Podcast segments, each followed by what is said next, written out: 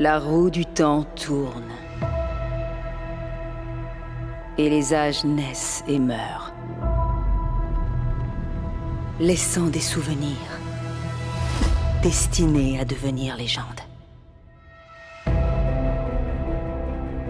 Bonjour à tous et à toutes et bienvenue dans la watchlist de spoilers. Ici Guillaume et j'ai le grand plaisir d'accueillir notre premier invité dans ce format puisque je suis en compagnie de Sylvain alias Captain Popcorn. Merci de ta présence Sylvain, comment tu vas? Je vais comme un créateur de contenu donc tu sais je suis assailli de, de doutes existentiels. Non non ça va bien, merci beaucoup. Très content de, bah, d'inaugurer le, mot que cherchais le format avec toi. On va euh, je pense développer euh, petit à petit sur euh, ce nouveau format watchlist là qu'on étraîne depuis euh, l'été euh, la présence d'invités parce que bah, on n'a pas tous le temps, tous et toutes au sein de Spoilers, de tout regarder. Et puis il y a parfois des sujets, euh, il faut le dire, hein, qui intéressent plus certaines personnes que d'autres. Moi, par exemple, je suis pas trop versé dans l'horreur. Alors la maison Usher, peut-être que je passerai à côté mais euh, mais peut-être que d'autres invités et d'autres membres du, podcast euh, y reviendront, euh, enfin très certainement d'ailleurs à travers un format watchlist. En tout cas, ben voilà, du coup, bienvenue chez chez nous et peut-être que ça sera la, première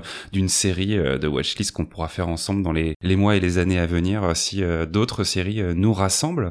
Sylvain, je, je, précise quand même hein, pour nos auditeurs et auditrices, tu es le créateur de la chaîne YouTube Captain Popcorn, donc comme je dis, où tu chroniques et théorises principalement sur des films et des séries des genres de l'imaginaire depuis 2017. Perso, je t'ai connu euh, surtout autour de tes vidéos euh, sur la série Westworld, euh, où tu théorisais autour de, des premières saisons et jusqu'à la fin. Une série qu'on aime aussi beaucoup chez Spoilers. Et tu animes également depuis 2021 la chaîne Captain Jeux de rôle, où tu réalises des actual plays, donc c'est des parties de jeux de rôle en direct au sein d'univers connus. Tu as notamment fait une campagne dans l'univers du Seigneur des Anneaux que tu affectionnes particulièrement, mais aussi à travers tes créations originale comme avec euh, l'univers des terres profanes. On peut dire, je pense, après cette petite présentation, sans trop se tromper, que tu es un grand fan du coup euh, des genres de l'imaginaire et euh, particulièrement de la fantasy. Je pense qu'on peut le dire. Après, j'ai envie de réagir sur ce que tu évoquais, l'impossibilité pour tous les membres de l'équipe de tout voir. M'en parle pas. Hein. Ouais. quelquefois, dans, mes commentaires, j'ai dit pourquoi tu parles pas de cette série, tout ça, machin. Généralement, c'est parce que je l'ai pas vu ou parce que voilà, je, je, ne peux pas faire des vidéos sur tout parce que c'est très long. Mais oui, la fantasy, euh, la fantasy, c'est euh, un amour de jeunesse qui ne s'est jamais démenti. C'est vraiment le genre que j'affectionne le plus. Ça a commencé avec euh, avec les livres. Ça s'est très rapidement prolongé avec les, les jeux de rôle. Hmm. Et puis maintenant, depuis quelques temps, bon, on a eu bien sûr la on a, enfin, il y avait aussi, il y avait Conan aussi à l'époque, euh, début, euh, début 80 pour le premier. Et puis, évidemment, la trilogie Seigneur des Anneaux euh, au cinéma, puis les grandes séries Game of Thrones et compagnie. Mais ça reste, ça reste un genre où il n'y a pas tant de production de séries que ça. quand on fait vraiment le, le, tour, quand on regarde bien ce qui existe, c'est un genre sans doute un peu délicat à aborder. Mm. Mais oui, oui, ça, j'adore m'y plonger. Et oui, effectivement, ne serait-ce que dans les, jeux de rôle que je fais sur Captain Jeux de rôle, Terre Profane, c'est un univers que j'ai, que j'ai créé, qui est en cours de création aussi. Euh, et, euh, qui est carrément de la fantaisie, hein, ça c'est sûr et certain. Ouais, effectivement, on pourrait se dire que euh, ces dernières années, il y a eu plus de productions de fantasy, mais en fait, quand on regarde par rapport à des productions de SF, euh, on se rend compte qu'il y a quand même un énorme gap en termes de, de nombre de choses qui, qui sont faites. En tout cas, je suis très content de faire euh, avec toi cette nouvelle watchlist. Donc, je le répète, hein, notre format court dédié aux sorties récentes et moins récentes de séries, puisqu'aujourd'hui, nous consacrons cet épisode à la série The Wheel of Time, ou La roue du temps en français. Alors, je vous préviens tout de suite, euh, il est fort possible que je passe d'un terme à l'autre tout au long de cette watchlist, parce que, parce que des fois, je vais dire Wheel of Time, et des fois, je vais dire roue du temps sans distinction, mais bon, c'est pareil, c'est la même chose. Donc, série de fantasy, produite et diffusée sur Prime Video, showrunnée par euh, Rafe Jenkins, à qui l'on doit quelques épisodes de Chuck euh, ou de Agents of Shield, euh, une série, si on, me demande mon avis, un petit peu sous-cotée hein, dans le MCU. Ça fait partie des choses, je trouve, qui ont été plutôt intéressantes et sur le long terme, et aujourd'hui qu'on met un petit peu sous le tapis. Bref, c'est pas le sujet. Wheel of Time, c'est surtout une adaptation d'une des grandes sagas littéraires de ces 30 dernières années, écrite par Robert Jordan et terminée par Brandon Sanderson. Au casting, on retrouve dans les rôles principaux beaucoup de nouvelles têtes, et ça fait déjà vachement de bien, je trouve, notamment dans le rôle de Randall Thor, Joshua Stradowski, qu'on a pu voir récemment, notamment dans le film Grand Turismo, ou encore l'excellente Madeleine Maiden dans le rôle d'Egwen, dans 2 notamment, on en reparlera, mais qui nous livre vraiment une interprétation excellente. Tous les autres, voilà, acteurs et actrices du casting sont au diapason, et on retrouve aussi quelques vétérans et de l'industrie, on va dire, avec euh, notamment Rosamund Pike. Hein, on se souvient de, de Gone Girl, c'est peut-être son rôle le plus iconique, mais elle a joué dans beaucoup d'autres choses. Dans le rôle de euh, Moiraine euh, Damodred. La roue du temps, petit pitch quand même avant d'aller plus loin. Très très rapidement et c'est vraiment le point de départ pour pas trop spoiler euh, euh, la série et les livres mais euh, ça nous raconte l'histoire d'un univers qui vit dans l'attente un peu du retour du dragon un personnage mythique censé se réincarner pour sauver le monde des ténèbres ou le détruire. Un personnage un peu ambivalent que les gens attendent et craignent à la fois. Pendant des années Moiraine Sedai donc le personnage incarné par Rosamund Pike qui est membre d'une caste de femmes au pouvoir puissant n'a de cesse de chercher ce dragon réincarné jusqu'à la découverte de cinq jeunes gens, tous et toutes Taverine, c'est-à-dire dans l'univers euh, de cette saga promis à un grand destin et pouvant être cet être légendaire, sauveur ou destructeur. En tout cas, c'est le point de départ de la série, ou en tout cas, c'est un peu ce qu'on essaye de nous faire croire. Et on verra très vite que ces cinq personnages euh, et toute la galerie de d'autres personnages secondaires qui les entourent vont être promis à un destin euh, important et vont changer la face du monde. Une série qui compte aujourd'hui deux saisons diffusé euh, donc depuis 2021 euh, sur Prime Video et qui a déjà été, euh, c'est à noter, renouvelé pour une saison 3. Je crois même que ça avait déjà été renouvelé à l'époque de la saison 1. Il y avait eu saison 2 et saison 3 d'un coup. Preuve, en tout cas pour l'instant, de la confiance que porte Amazon dans la série. Je termine ce petit tour d'horizon avec deux curiosités, parce qu'en faisant quelques recherches, je suis tombé là-dessus et je trouve que c'est assez marrant quand on aime l'univers de La Roue du Temps et de la série en particulier. La Roue du Temps, comme d'autres sagas littéraires, elle a déjà connu quelques adaptations quelques tentatives d'adaptation. On peut en trouver deux traces sur euh, Internet et notamment sur YouTube. La première, c'est euh, des vidéos d'un gameplay, d'un jeu euh, la roue du temps, un peu en mode Doom-like, donc ces jeux à la première personne où on, va contrôler une Aes donc ces femmes dotées de pouvoirs magiques. On va tirer comme ça sur des monstres avec nos pouvoirs magiques, très très bizarre. Mais voilà, une petite curiosité à voir en vidéo et aussi un, pilote de 22 minutes pour une potentielle série, euh, déjà à l'époque de Wheel of Time, développée en 2015, avec euh, dans les rôles titres, en tout cas dans ce qu'on voit dans le pilote, euh, Billy Zane et Max Ryan, et qui, qui se serait intitulé Winter Dragon, donc une série qui a pas du tout été créée par la suite, mais dont on peut trouver quelques traces sur les réseaux sociaux et sur YouTube. J'ai envie de réagir vite fait de, ce, que ce que tu viens d'évoquer, c'est que plus pour la, blagounette, Rafe Jenkins, le showrunner, est notamment aussi connu parce qu'il était un des candidats de Survivor, c'est la version américaine de Colanta, enfin qui a inspiré Colanta. Et euh, est-ce que tu voilà, ça me fait marrer déjà. Et puis, euh, effectivement, ce pilote qui a été développé en 2015, c'est une catastrophe totale et c'était uniquement pour. Euh, c'était uniquement pour garder les droits en fait. C'était une histoire de bataille de mmh. droits.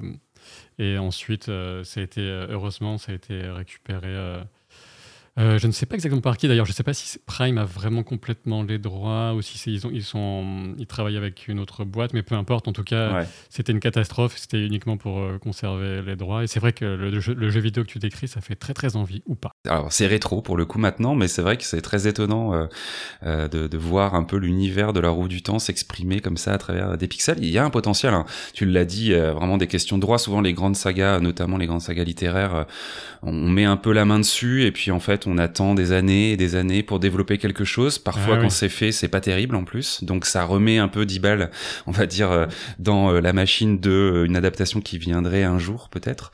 Mais, mais La Roue du Temps, voilà, a aujourd'hui sa série et on va voir ensemble si c'est quelque chose qu'on peut recommander ou pas. En tout cas, ce qu'on en a pensé. Mais avant d'attaquer justement sur les deux saisons de La Roue du Temps, j'aimerais un petit peu savoir, toi, comment tu as découvert l'univers de Robert Jordan et ce pourquoi ça t'a plu? Parce que toi, tu es quand même un lecteur du cycle littéraire avant d'être un spectateur de la série.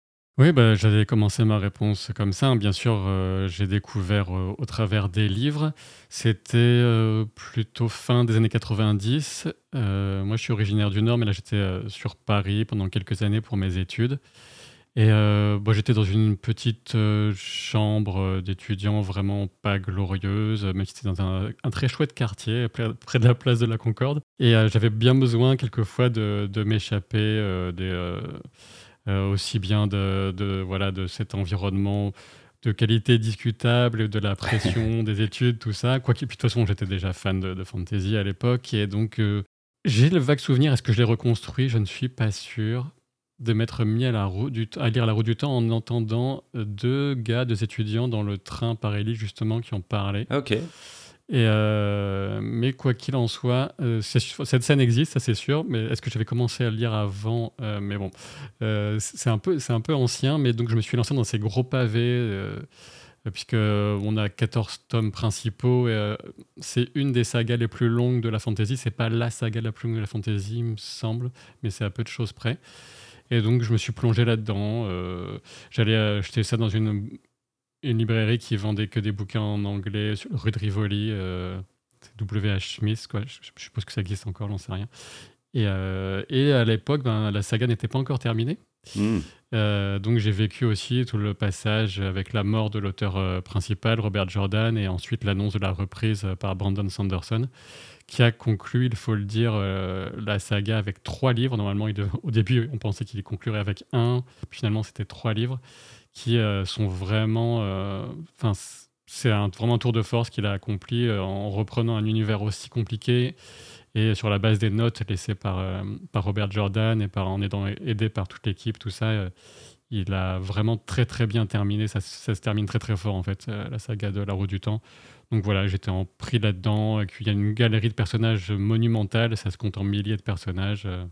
toute la description d'une civilisation est tu parlais dans, dans le pitch un peu de cette notion de dragon réincarné. Tu as utilisé le, le, terme réincarné, c'est très important parce qu'on a cette notion cyclique dans la roue du temps qui va être euh, inspirée de, de, certaines philosophies, religions euh, orientales pour être très vague. Et c'est euh, un mélange de genres comme ça, d'inspiration culturelle qui fait aussi la, tout l'intérêt de cette, cet univers. Effectivement, tu l'as mentionné, euh, c'est euh, un cas assez euh, atypique où, en effet, l'auteur n'a pas pu terminer lui-même son, son histoire. Aujourd'hui, avec ce que tu connais donc du cycle littéraire, j'ai un peu envie de te poser la question maintenant, mais t'estimes à peu près à, combien de, de, saisons pour la série La Roue du Temps, avec le rythme d'adaptation qu'ils ont aujourd'hui, pour qu'on ait un peu une idée comme ça de, de ce qu'on peut, à, ce à quoi on peut s'attendre? Je crois que Rafe Jenkins, le showrunner, avait c'était un plus c'était risqué euh, cet, exercice d'estimation.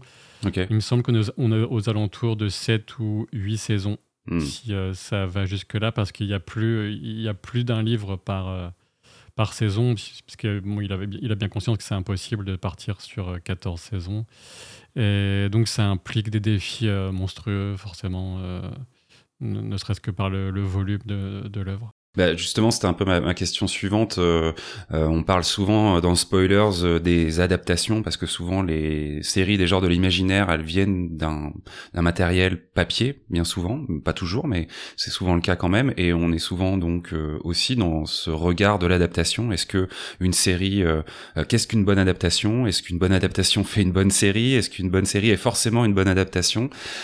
Fidèle Qu'est-ce que c'est qu'une bonne adaptation fidèle, etc., etc. Des discussions dont, dont on a eu euh, pléthore sur les réseaux, notamment avec euh, la récente euh, One Piece en, live action sur Netflix. sur la roue du temps, c'est donc un cycle littéraire assez complexe, hein, on l'a dit, 14 tomes, beaucoup de personnages, un univers avec beaucoup de facettes géographiques, politiques, mystiques.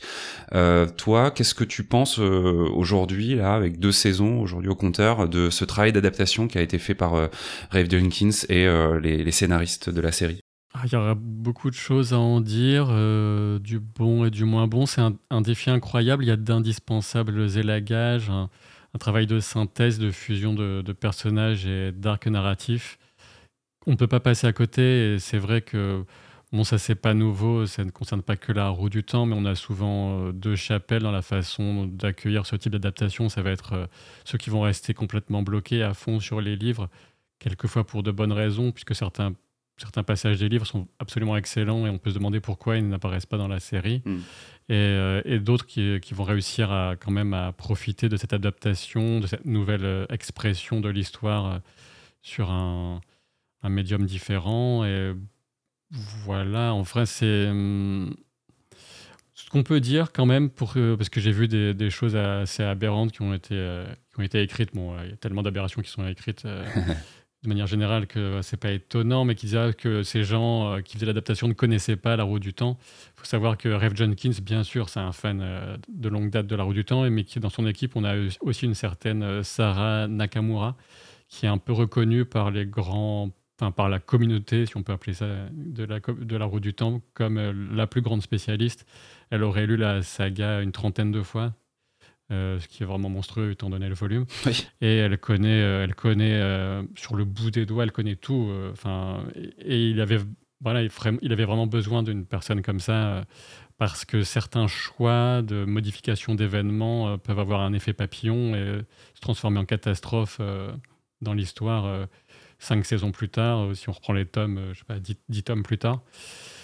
Pour l'instant, il y a du, voilà, il y a du il y a du bon et du moins bon. Il y a certaines choses qui sont même meilleures dans la série que dans les livres. Euh, certaines petites choses, ou c'est pas si petites que ça. Mais on y reviendra peut-être euh, tout à l'heure, avec Liandrine notamment, la sœur, euh, la Sedai de l'Adja rouge, puisque les Aes Sedai, ces femmes qui maîtrisent le pouvoir, sont réparties en différents, différents Adja de couleurs différentes qui vont exprimer leur façon de voir le monde, d'utiliser leur pouvoir. Mmh voilà. Et puis il y a aussi vraiment la question des huit épisodes. Hein. Ça, heureusement, c'est des épisodes bien pleins. On est souvent à une heure, voire une heure plus. Oui. Mais on a bien compris que Prime Video voulait rester sur ce format de 8 épisodes qui est aussi appliqué aux anneaux de pouvoir et qui euh, est quand même assez contraignant. Euh, c'est, je ne sais pas, ça doit être des analyses marketing du marché, parce qu'ils eux, leur, ce qu'ils regardent principalement, c'est le taux de complétion d'une série, combien de temps les, gens regardent et s'ils vont au bout, et tout ça. Donc peut-être que ça joue, euh, ça joue de ce côté-là. Euh, peut-être aussi c'est pour ça qu'ils n'avaient pas laissé le générique euh, en cette saison 2. On, a retrouvé le générique, le beau générique d'ailleurs, avec une belle musique. Euh, on l'a retrouvé que sur le dernier épisode de cette saison 2. Et c'est peut-être pour éviter que les gens zappent pendant, pendant le générique. ça peut être des choses comme ça, ou tout simplement pour vraiment optimiser le temps de narration dans les épisodes. Mais c'est un défi impossible hein, d'une certaine façon. Donc pour l'instant, on a une hausse de qualité entre la première et la deuxième saison, ce qui est déjà un, bon signe, on va dire. Ouais, effectivement, euh, moi je noterais aussi, euh, même si l'œuvre euh, de, de, Jordan, enfin, j'en suis pas du tout connaisseur, j'ai commencé à lire les livres après avoir regardé la saison 1, parce que justement j'avais bien aimé, j'avais beaucoup aimé la saison 1, et, et donc j'ai eu envie de d'aller plus loin. Et bon ce qui est drôle c'est que du coup euh, je, je n'avance pas aussi vite que je le voudrais. Donc je suis en train de j'en suis à peu près à la moitié du deuxième tome. Donc quelque part je pense que la série m'a un petit peu spoilé des choses. Mais je peux voir d'ores et déjà quand même ce travail d'adaptation et notamment des gros morceaux notamment sur cette saison 2 d'histoire avec euh, Rand euh, et euh, Lanfear qui du coup n'apparaissent pas du tout et qui sont presque ellipsés dans ce début de saison 2 et qui apparaissent dans le livre. En tout cas leur rencontre est explicitée et elle est vraiment d'une manière qui est un petit peu particulière. Euh, mais je trouve que la série, en tout cas, a et ça fait beaucoup de bien dans un univers fantasy qui est quand même souvent codifié et qui est souvent très masculin. Euh, la série euh, euh le livre le fait aussi, puisqu'évidemment, il, il propose ces personnages féminins forts, des Aes des différentes euh, Adja de couleurs, etc. Mais la série va encore plus loin en mettant vraiment aussi en avant euh, les deux personnages d'Egwen et de Nynaeve. Euh, et on a vraiment cette espèce de parité, ou en tout cas de diversité et d'équilibre dans la série. Et je trouve qu'il y a un aspect qui est vraiment moderne. En ça, l'adaptation, et en tout cas la série, est plutôt intéressante aussi à suivre. Et ce qu'il faut savoir, c'est que je suis pas du tout moi qui, qui invente la, la, chose, hein, c'est que c'est assez reconnu pour avoir jouer ce rôle de transition entre la fantasy classique et la fantasy moderne, en fait, euh, la, la, du temps. Et euh, juste, entre autres, dans cette approche euh, des personnages féminins, c'est vrai qu'il y a toute une, toute une réflexion sur le, qui a le pouvoir dans le monde réel et dans ce monde imaginaire, qui n'a pas de nom d'ailleurs, le monde de, Randall, de Randall Et là, effectivement, on peut quand même le dire aussi, parce que c'est révélé très rapidement euh, dans la première saison, c'est qu'il y a cette, histoire de pouvoir magique, de le pouvoir unique. Et il y a, dans cet univers, euh, dans son état actuel, il n'y a que les femmes qui peuvent utiliser euh, sans risque ce pouvoir, sinon les hommes qui, ont le malheur d'avoir accès à ce pouvoir, car c'est très rare, sont condamnés à devenir fous à cause d'une malédiction que le ténébreux a placée sur la partie masculine du pouvoir, entre guillemets. Il plein de petites spécificités comme ça qui font qu'en effet euh, la série part sur euh, un un début quelque part un petit peu classique et en fait c'est aussi voulu par euh, par l'auteur à, l'époque euh, mais s'émancipe un peu de ces règles euh, pour justement apporter beaucoup de fraîcheur à cet univers de, de fantasy et beaucoup de modernité quoi on va du coup attaquer euh, sur euh, la série et ce qu'on a pensé maintenant de, de la série. Toi, t'étais assez euh, impatient de la découvrir. Est-ce que ça a un petit peu été comme ces gens qui étaient fans de du Trône de Fer quand ils ont su qu'il y avait une série Est-ce que tu attendais ça avec impatience Est-ce que comment t'as aperçu, enfin comment t'as appréhendé cette première saison et, et la réception de, de cet univers sur le petit écran? Qu'est-ce que t'en as pensé? Ah bah moi, j'étais exactement déjà à l'époque du Trône de Fer, j'étais dans la même situation puisque j'étais un lecteur et j'attendais euh, de pied ferme voir ce que ça, ça donnerait. J'ai pas, pas été déçu. Enfin, on va pas revenir sur. À partir d'un moment, j'étais un petit peu déçu, mais bon.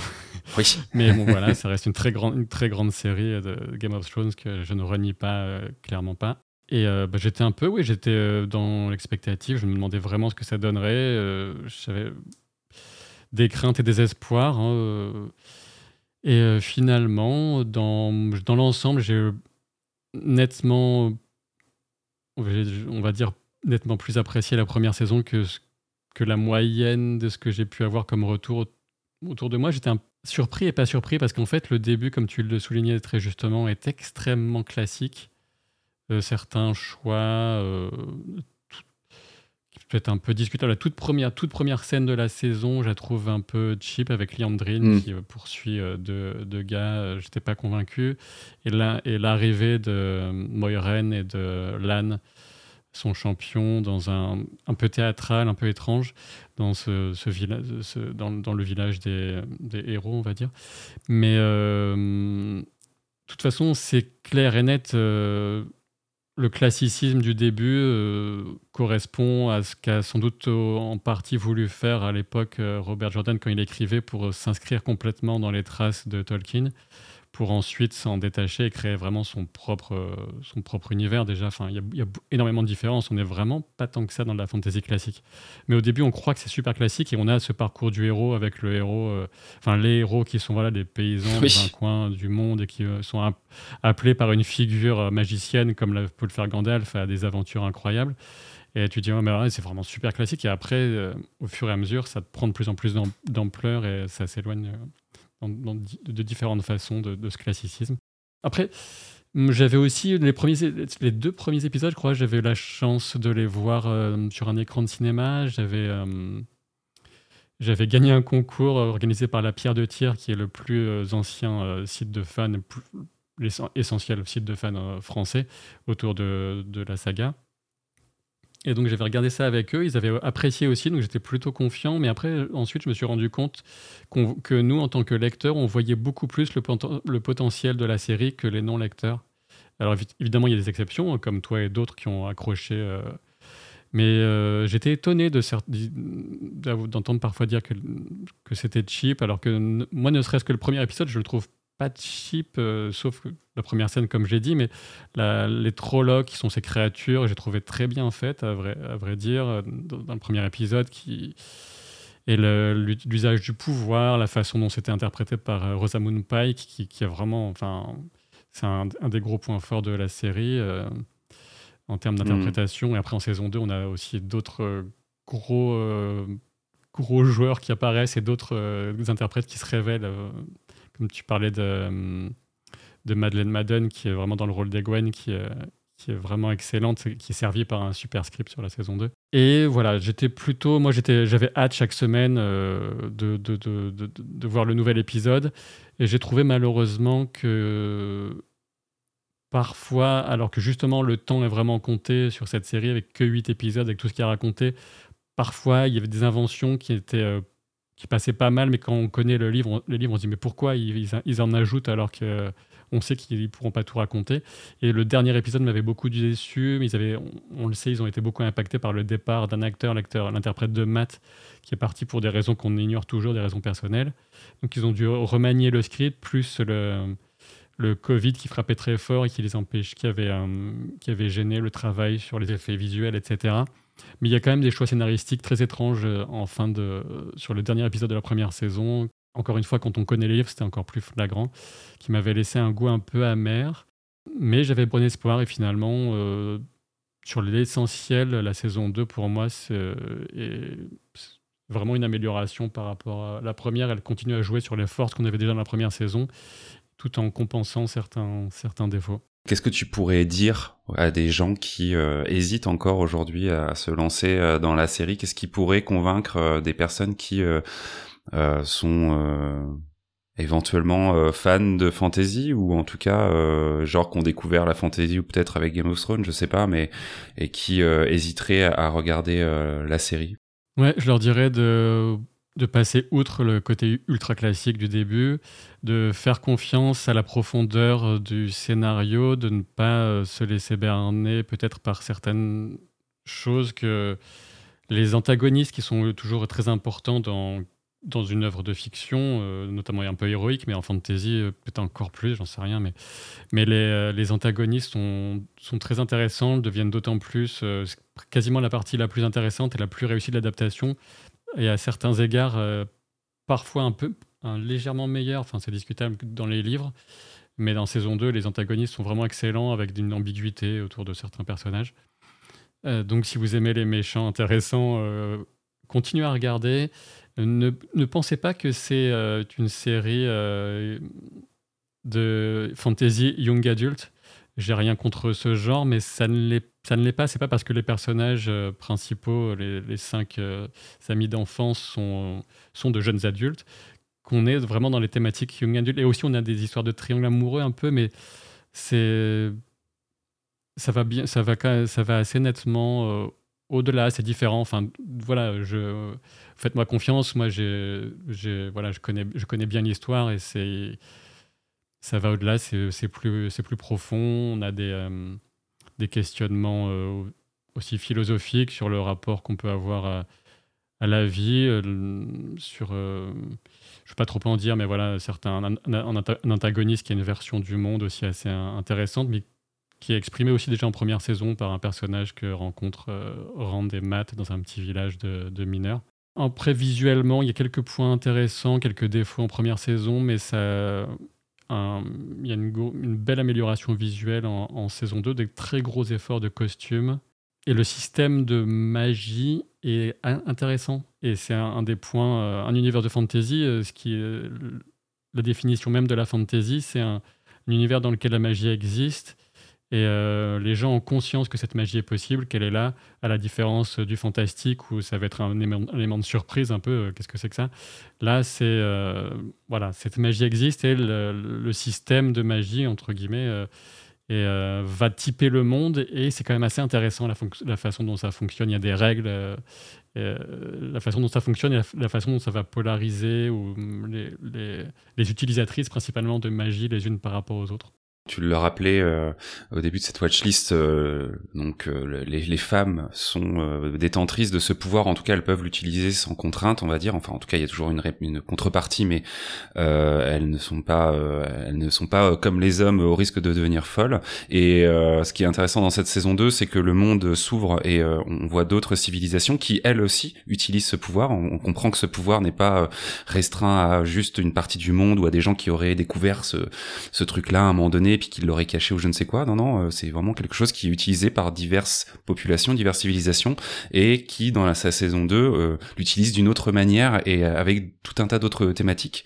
Euh, et, et, du coup, c'est comme tu dis, ça fait vraiment partie de l'univers. C'est une mécanique aussi narrative, euh, et, et c'est intéressant de voir les personnages qui confrontés. C'est vraiment, on a vraiment euh, cette thématique du choc culturel en saison 2, quoi qui euh, est assez peu d'ailleurs manichéen, je trouve, même si bon, il y a quand même un peu une antagonisation, euh, mais euh, c'est assez intéressant. Même au sein même du continent, on va l'appeler comme ça, dans lequel évolue initialement, où se passe ces déroule l'action, on va découvrir au fur et à mesure des saisons toute la richesse culturelle des différentes nations, des différents lieux. Et il y a encore beaucoup à découvrir de ce point de vue-là. il y a vraiment des, des, belles choses qui ont été inventées, écrites par Robert Jordan, qui seront, qui seront dans la série.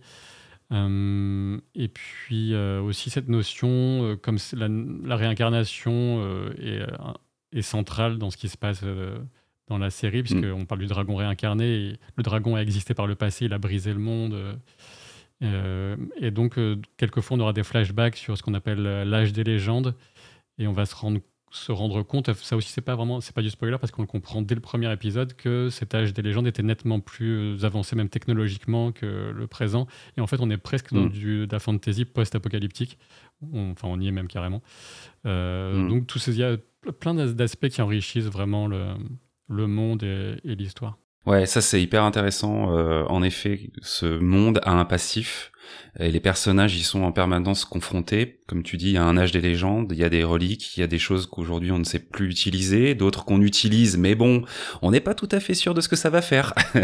Notamment le personnage de Nynaeve en, début de saison 2 euh, va être confronté à, à, une épreuve de ce type et ça va être vraiment un des gros morceaux de cette saison 2 euh, hyper intéressant. Et oui, quand tu comprends ça en saison 1, que cet univers en effet euh, est une une espèce de renaissance euh, moyenâgeuse de quelque chose qui était bien plus euh, bien plus développé euh, je trouve que ça donne une richesse et une densité qui vient par petites touches mais qui densifie vraiment l'univers de, de la roue du temps quoi. Mon avis moi rapidement comme je le disais j'avais beaucoup aimé la saison 1 d'ailleurs on en avait parlé dans une émission qui s'appelle la fantaisie en série si vous voulez aller écouter ça.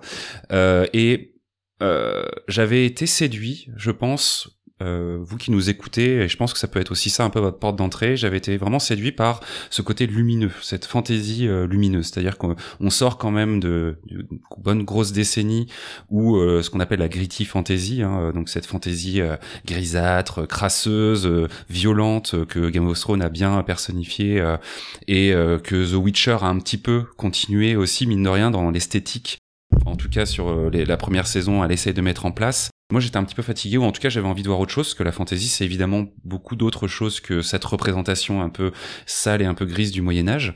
Euh, et je trouvais que la roue du temps euh, apportait vraiment une esthétique.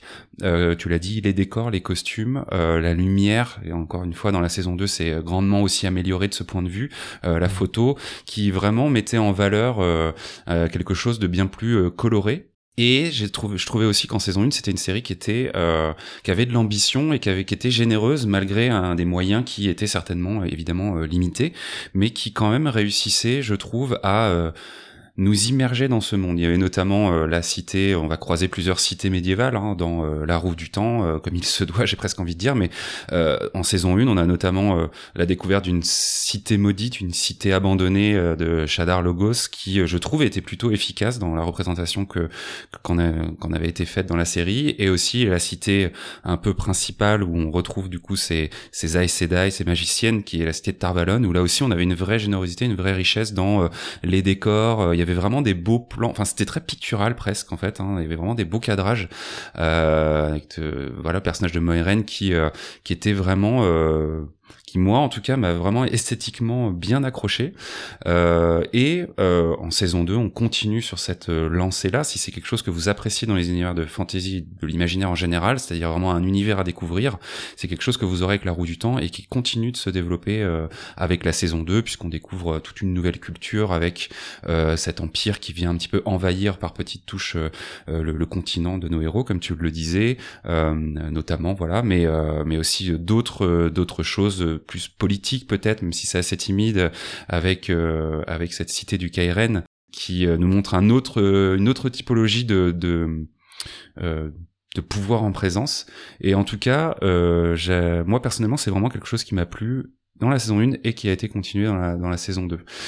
On le disait aussi, c'est effectivement, il y a une intrigue qui certes est assez classique, mais qui joue. Moi, ce que j'avais, ce que j'ai vraiment aimé, c'est qu'on est vraiment quand même sur l'histoire des personnages. J'ai l'impression que souvent dans les univers un peu imaginaires, on a un peu tendance à essayer de faire le choix entre est-ce qu'on raconte l'histoire de l'univers ou est-ce qu'on raconte l'histoire des personnages. Et là, on raconte euh, vraiment principalement l'histoire des personnages. Et la sérialité joue à plein dans cette construction qu'on a de ces personnages. Et je trouve que justement, le personnage de Matt, dont tu disais que l'acteur dans la saison 1 avait été parti et avait dû changer un peu les plans, a une construction un peu lente mais intéressante dans cette saison 2 et moi j'ai été personnellement assez touché euh, d'une scène en particulier un peu de révélation du personnage dans cette saison 2 euh, je vous la spoil pas mais euh, mais c'est un personnage qui nous est présenté dès le début de la saison comme un peu le, le vaurien de la bande celui qui qui joue des tours qui qui fait un peu des jeux de hasard qui perd un peu toujours et qui est un peu le voilà celui qui euh, dont on sait qu'il sera un petit peu toujours dans l'ombre de ses, de ses amis qui sont promis à une grande destinée. en fait, dans cette saison 2, ce personnage va enfin avoir un peu ce, un moment de révélation et j'espère qu'il sera perpétué dans les saisons euh, futures. Et j'ai vraiment été euh, touché par la construction de ce personnage et ce moment très précis, euh, accompagné de la musique, on n'en a pas trop parlé, mais l'OST est, je trouve, assez euh, j'allais déjà dire assez remarquable. Hein. L'usage des chœurs comme ça très régulièrement euh, donne vraiment du poids à certaines scènes. Et je comprends qu'on puisse juger que la scène en elle-même, qui est une scène un peu qui se veut épique, avec tout d'un coup comme ça une espèce de point d'orgue dans une bataille, puisse être semblée un petit peu ratée. Mais moi je la trouve vraiment émotionnellement euh, réussie. Et l'acteur euh, qui du coup reprend le rôle de Matt dans cette saison 2 la porte vraiment bien. Et, en, vrai, en conclusion de ça, je, la roue du temps c'est un voyage en fait. Et effectivement on a des pensifs, on a des élus, des magiciens, des guerriers honorables, des châteaux à découvrir. Mais au-delà de ces poncifs, euh, il y a une belle diversité de casting. Il y a une vraie volonté de découvrir des nouveaux univers. Il y a une vraie volonté esthétique aussi de représenter des choses différentes de la fantasy. Et euh, rien que pour ça, si c'est ça que vous aimez dans la fantasy et que vous savez pardonner aussi peut-être parfois quelques petites incartades scénaristiques et quelques petites facilités qu'on retrouve un peu, je trouve, en fin de saison 2, euh, c'est une série que vous devez absolument regarder euh, euh, vous êtes passé à côté parce que euh, ça offre vraiment une autre vision de ce que peut être la fantasy euh, en série à côté de séries très très bien que sont House of the Dragon par exemple mais on, est vraiment sur quelque chose de bien plus lumineux et pas forcément léger mais en tout cas un sens de l'épique plus classique qui fait du bien aussi à voir quoi. Oui, c'est une distinction très très juste hein, et qu'on retrouve qui est essentielle effectivement dans la fantasy, tu l'as bien dit donc je vais pas m'étendre là-dessus. Oui, effectivement la la musique est, très, très réussie dans l'ensemble. Ils, ont gardé d'ailleurs le même générique entre la saison 1 et la saison 2. Ils ont bien fait. il, fonctionne, il fonctionne très bien. Ça faisait plaisir de le retrouver dans le, dans le dernier épisode. Et oui, oui, oui, c'est sûr que Matt, bah moi, Matt, c'est mon personnage préféré des livres. Il hein. faut quand même ah. que, je le souligne. Il a un gros, gros potentiel. Et là, on, a, on est loin d'avoir. Euh, on est, on est qu'au début, là. On est qu'au début. J'espère qu'ils vont lui rendre, rendre honneur c'est vrai qu'il est, voilà, il est marqué par euh, une histoire familiale un peu. Ouais. D'un côté trivial, mais un peu lourde quand même. Et, je comprends parfaitement ce qui a pu, à quel point ça a pu te, te toucher, te sembler un, voilà, comme cette lumière qui, qui, le touche et qui va, qui va éclairer un peu le, spectateur à ce moment-là. C'était, c'était bien interprété en tout cas, c'est sûr. Mmh. Oui, puis en plus, euh, sur cette scène, on a, comme tu le disais, euh, en tout cas, on le perçoit comme ça par rapport au personnage, se souvenir de ses vies passées, se souvenir de quelque chose qui était au-delà de lui et qui le rattache à justement ce cycle de réincarnation. C'est assez subtil parce que ça passe finalement à travers euh, presque uniquement une espèce de cri de guerre qu'on comprend pas, mais dont on imagine qu'il est euh, assez emblématique du personnage ou de ce qu'il a été. Et par petites touches comme ça, justement, euh, ça donne ouais de l'épaisseur à ce à ce personnage de manière assez incroyable. Et au final. Euh, c'est presque le petit point de déception euh, que je, donnerais pour cette saison 2, c'est que euh, on sent qu'ils ont été un petit peu obligés de mettre certains personnages en retrait sur euh, les derniers épisodes.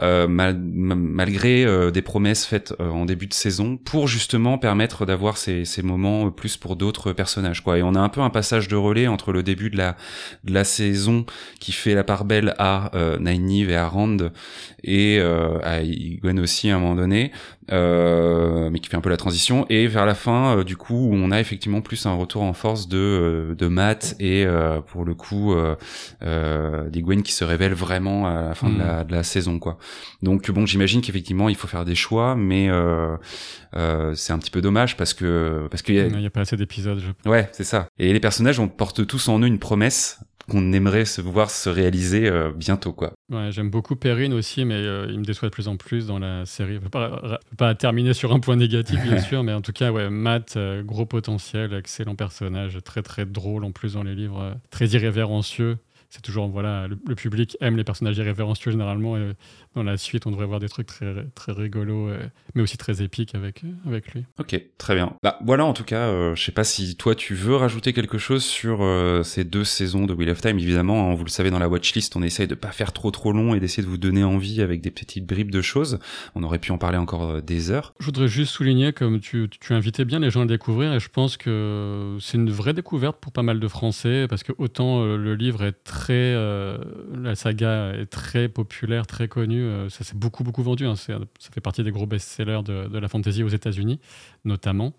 Mais euh, il y a eu tout un historique malheureux de traduction euh, en français qui fait qu'on a, on a l'intégrale en français des livres que depuis assez récemment. Mm. Et c'est, euh, quoi qu'il en soit, voilà, le potentiel, on sent que en France, le potentiel est moins présent, c'est pas très connu, mais voilà, dépasser un peu les a priori, peut-être les, premiers épisodes, euh, même si moi je trouve que dès le premier truc très chouette.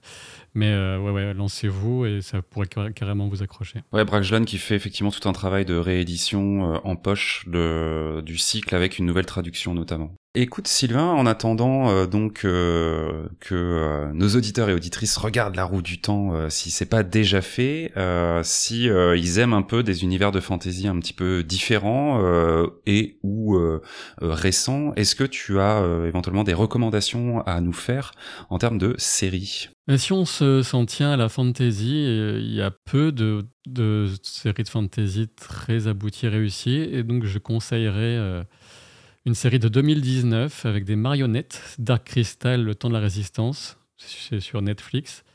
Euh, l'histoire se tient à peu près, malheureusement la série n'a pas été, on s'en tiendra à une seule saison, parce que ça devait être assez coûteux à faire.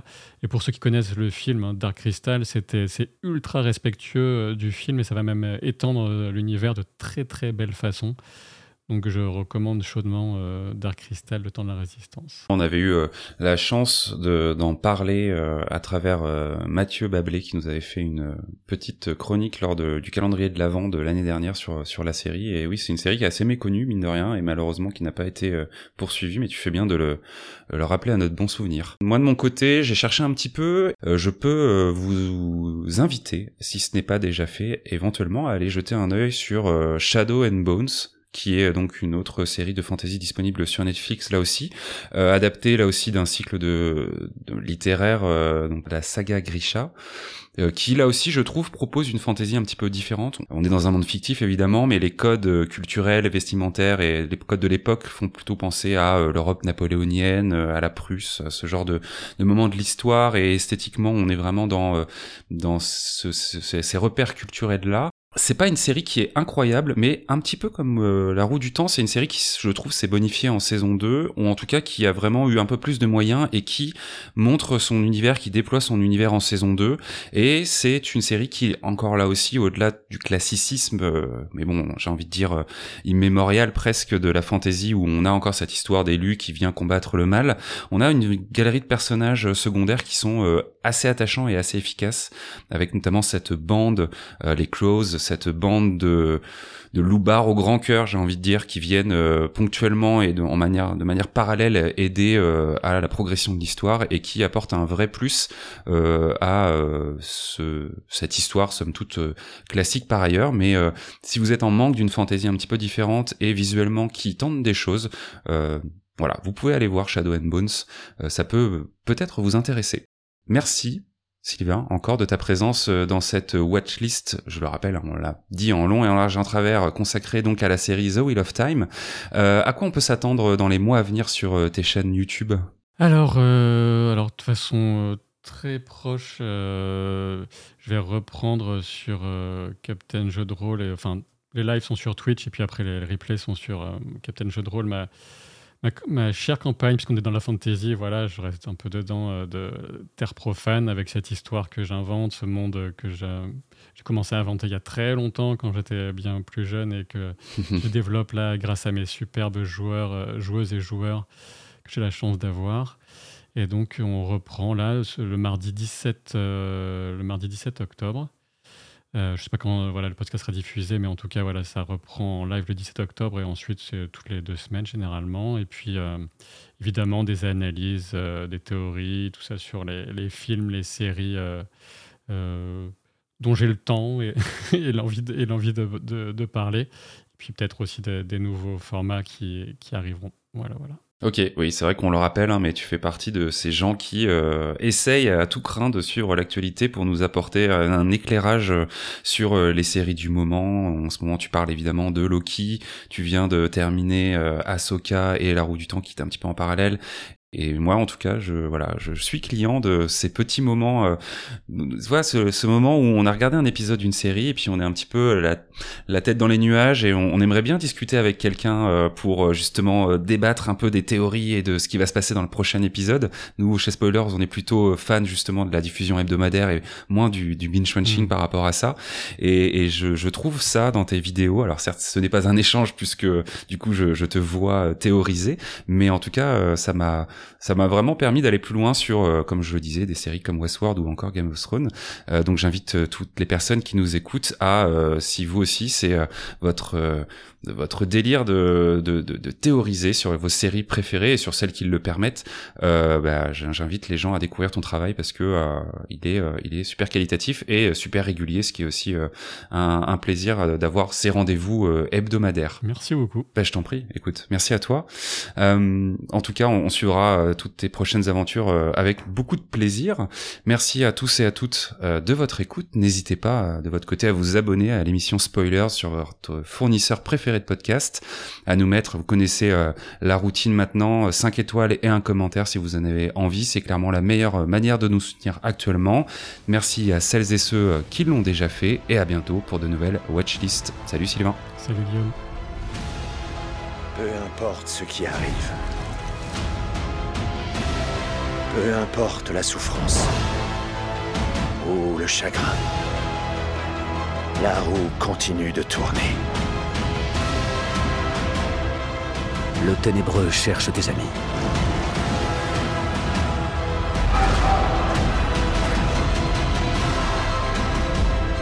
Ultime bataille approche. Tout va dépendre de ce que tu feras. Désormais, quoi qu'il arrive, nous ne pouvons plus faire marche arrière.